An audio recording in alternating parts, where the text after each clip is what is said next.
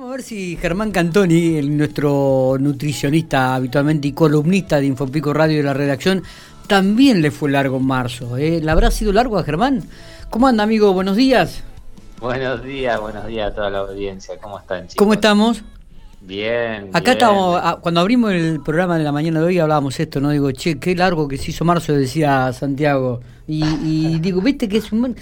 Claro, como venimos de febrero, viste, de, de, de 28 días, que se hizo corto, que uno terminaba las vacaciones, arranca marzo y cómo cuesta, qué largo que se nos hace, realmente.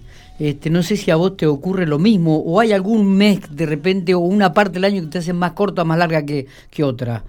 Por ejemplo, a mí la primera parte del año se me, hace, se me pasa volando. Y, y se me hace lenta la segunda parte del año. No sé si a ustedes les ocurre lo mismo, muchachos. Sí, mira, a mí enero y febrero se me pasa, pero así, ¡pum!, volando. Marzo es un mes de, en lo mío, en lo laboral, de, de, reestructurar, de armar, es un mes de mucho laburo. Claro. Porque es un mes donde los pacientes, los chicos a la escuela que van, que vienen, y vuelven a su rutina. Claro. Y vos sabés que reorganizar esa transición el mes de marzo es un mes de transición para los padres, para los chicos, para todos, ¿viste? Y reestructurar, armar todo de nuevo el circo para encarar el año, digamos. exactamente. hoy, hoy, digamos, este año eh, y el año pasado, bueno, pero este año también con la incertidumbre que un día tienen clases, el otro día no tienen clases, y yo digo, todo eso ordena o desordena, ¿viste? Ya el mes de abril ya medianamente se acomodan. Mes de junio ya les pega el cansancio y el propio hecho del acortamiento de los días eh, ya empieza a sentirse el cansancio. Y julio viene como uh, ese respiro, digamos. Sí, sí, es, verdad, es verdad. Pero, este, pero un poco el mes, el mes donde uno le da el, el, el puntapié inicial al año, ¿no? Sí, sí, sí. Este es ahora, es como que recién ahora, vos sabés que yo siempre tomo como referencias, bueno, enero, febrero es un mes de organización, mm, de desorganización, perdón, marzo es un mes que es necesario también, ¿eh? Es necesario para juntar ganas. Y el mes de marzo es organizarse y abril es una época donde ya con el ritmo de los chicos de la escuela, ya es como que todo está mucho más sincronizado, más aceitado. A los pacientes, a los chicos, a los pacientes les es más fácil eh, acomodarse, perder peso para el que quiere bajar de peso, que es la mayoría, digamos, ¿no? y, y ya es como que agarran ritmo. y, hablando de bajar de peso y hablando de, cuidado en la alimentación y de bien alimentado, vamos a hablar sobre esto. El, el programa anterior habíamos estado hablando sobre la alimentación en los chicos, en, los, menores, en los adolescentes. Y hoy vamos a seguir con esta charla porque hubo mucho interés de parte de la gente y me gustaría que profundicemos un poquitito más, Germán. Sí, es un tema, es un tema recontra interesante, recontra interesante. Vos sabés que eh, yo en, este, en este tiempo eh, he recibido pero muchísimas demandas de los chicos, como le deben pasar a los docentes, porque bueno, los chicos como que eh, es, un, es un grupo poblacional bastante vulnerable, digamos, ¿no? Entonces están como con esto de que un día tienen clase, no tienen clase, es como que que un día se levantan a una hora, otro día se levantan a otra, no saben si desayunar, si ya van directo al almuerzo, todo eso desestructura, desorganiza, digamos, ¿no? A, los chicos.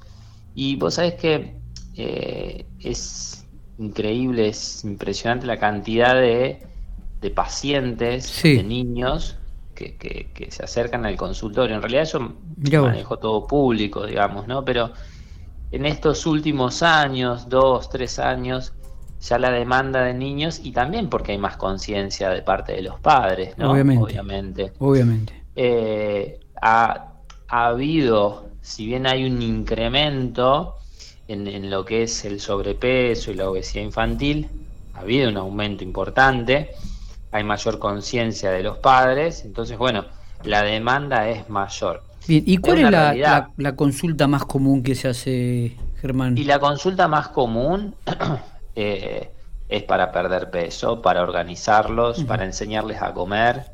Esa es la consulta más común en los chicos. Después tengo un grupo de, de, deportistas, sí. ¿sí? De, de adolescentes deportistas que van al consultorio, pero ya van con un cierto sobrepeso. Ajá.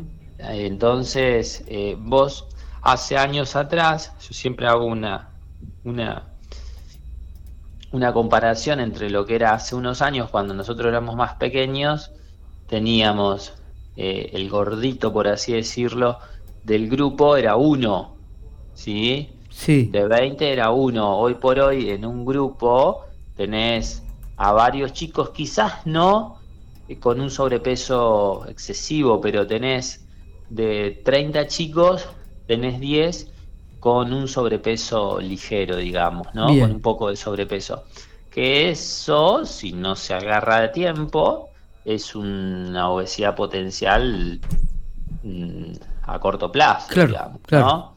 Entonces, ese, ese grupo, ese, ese, eh, ese sector, digamos, es el que estoy mm, atendiendo hoy puntualmente. Mira vos. Ese grupo de gente, de niños que tienen un pequeño sobrepeso, pero que es sobrepeso en sí, y, bueno, y hay que trabajar, hay que trabajar porque es un potencial obeso. Claro, y que está bueno este, tomarlo a tiempo, ¿no? Como vos decís, esto de que los papás se den cuenta y que de repente recurran a los profesionales como para decir, eh, lo veo, fíjate qué es lo que podemos hacer.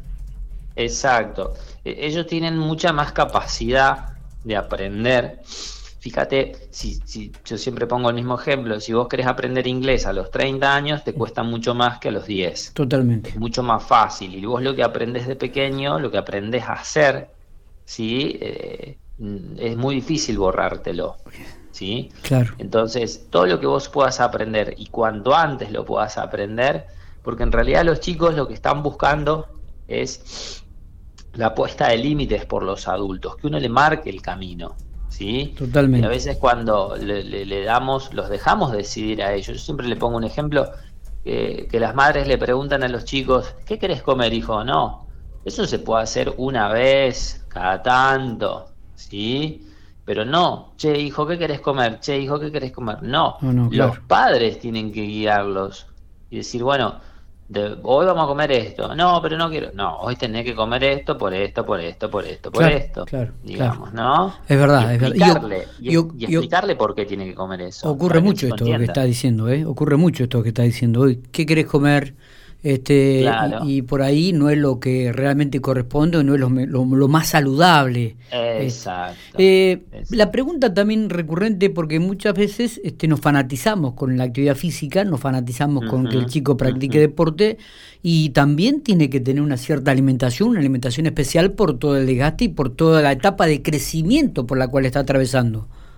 Sí, sí, puntual. Eh, mira, el tema de, de la actividad física eh, es, un, es un tema, es un tema.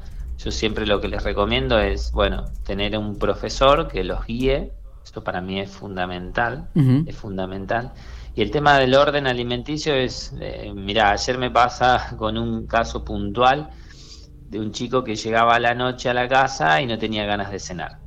¿Sí? Sí. Y mm, bueno, entonces empiezo a indagar, bla, bla, bla, bla.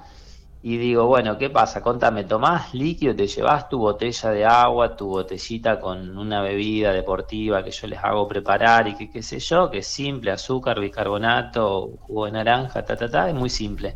¿Sí? ¿Te la llevas? No. Y, mm, y te llevas agua? No. Entonces, ¿qué pasa? Ese chico cuando llega a la casa está con mucha sed. Entonces, ¿qué hace? ¿Qué quiere? Tomar. Tomar. No quiere comer. Entonces se pone a tomar líquido.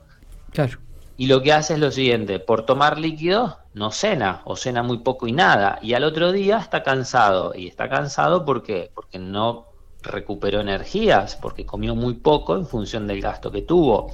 ¿Y todo por qué? Porque no se llevó una botella de agua, porque si hubiese tomado el líquido durante el entrenamiento, ¿qué sucede?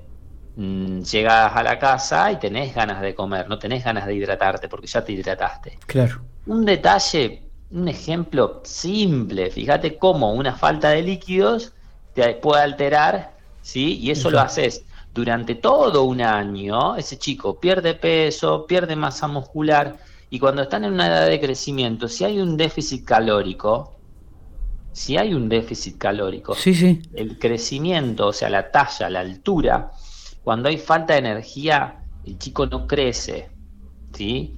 No es que no crece, crece, pero menos de lo que debería crecer. sí, lo que Es muy común en todos los deportes que tienen que desarrollar altura, por ejemplo, la gente que, sobre todo puntualmente, la gente que está jugando al básquet puntualmente, que son chicos que por ahí no se llevan la botella de agua, no comen, quieren crecer y para crecer necesitas calorías. Claro. Necesitas comida. Entonces, un pequeño detalle, son chicos que se van a las 6 de la tarde o que no meriendan, por ejemplo, no tienen su ración proteica, no tienen su ración de hidratos. Entonces, bueno, todo eso hace a que mm, ese desorden, esa falta de disciplina ¿sí? alimentaria, que en realidad es desconocimiento, no es falta de disciplina, el desconocimiento, cuando vos los ordenás, los chicos mejoran la altura, mejoran el estado de ánimo, mejoran todo. Bien, Germán, para, para cerrar, ¿cuáles son los tres consejitos que le darían a sus papás para aquellos chicos que están en este momento en, plena adolescencia, desarrollándose, creciendo y además practican deportes? Bien, un pequeño consejo es, como van al odontólogo, ¿sí? Como van al odontólogo, también tienen que hacerse un control pediátrico, médico, donde haya una evaluación de crecimiento de peso y de talla. Talla es altura, ¿sí? Bien. Eso es un, es un dato recontra importante. Correcto. Eso es un, algo hasta que inclusive lo pueden hacer en sus propias casas, ¿sí? Otro consejo importante que se lleven su botellita de agua, agua aunque sea agua, líquido. El agua es algo básico, ¿sí? Y bueno, y después que no salten comidas, que respeten los desayunos, las meriendas, almuerzos y cenas, siempre eso está prácticamente, pero desayunos y meriendas que lo hagan. Y en base a eso, el orden este, se aclara muchísimo. Perfecto. Germán, eh, un placer, como siempre. ¿eh? Si supiera lo que tenemos acá arriba de la mesa, eh, hay una que está toda este, con, membrillo arriba. Hay una media luna que, te llama y dice comeme. Eh, recién Santiago se, se, mandó una de, con toda la crema. Marco se comió dos ya de lo que va en el curso. Dos de membrillo. Eh, yo quería. la más gorda. Ah, ¿Viste? Y yo trato de abstenerme, ¿viste? Pero, pero es, la tentación es muy grande, muy grande. Tomate un café con leche y después encarala. Dale. Pero él va picoteando toda la mañana. Germán, abrazo grande, gracias amigo. Buen fin de semana y felices Pascuas. Igualmente para todo y para toda la audiencia y nos vemos la semana próxima. Abrazo grande, gracias Germán. Abrazo grande.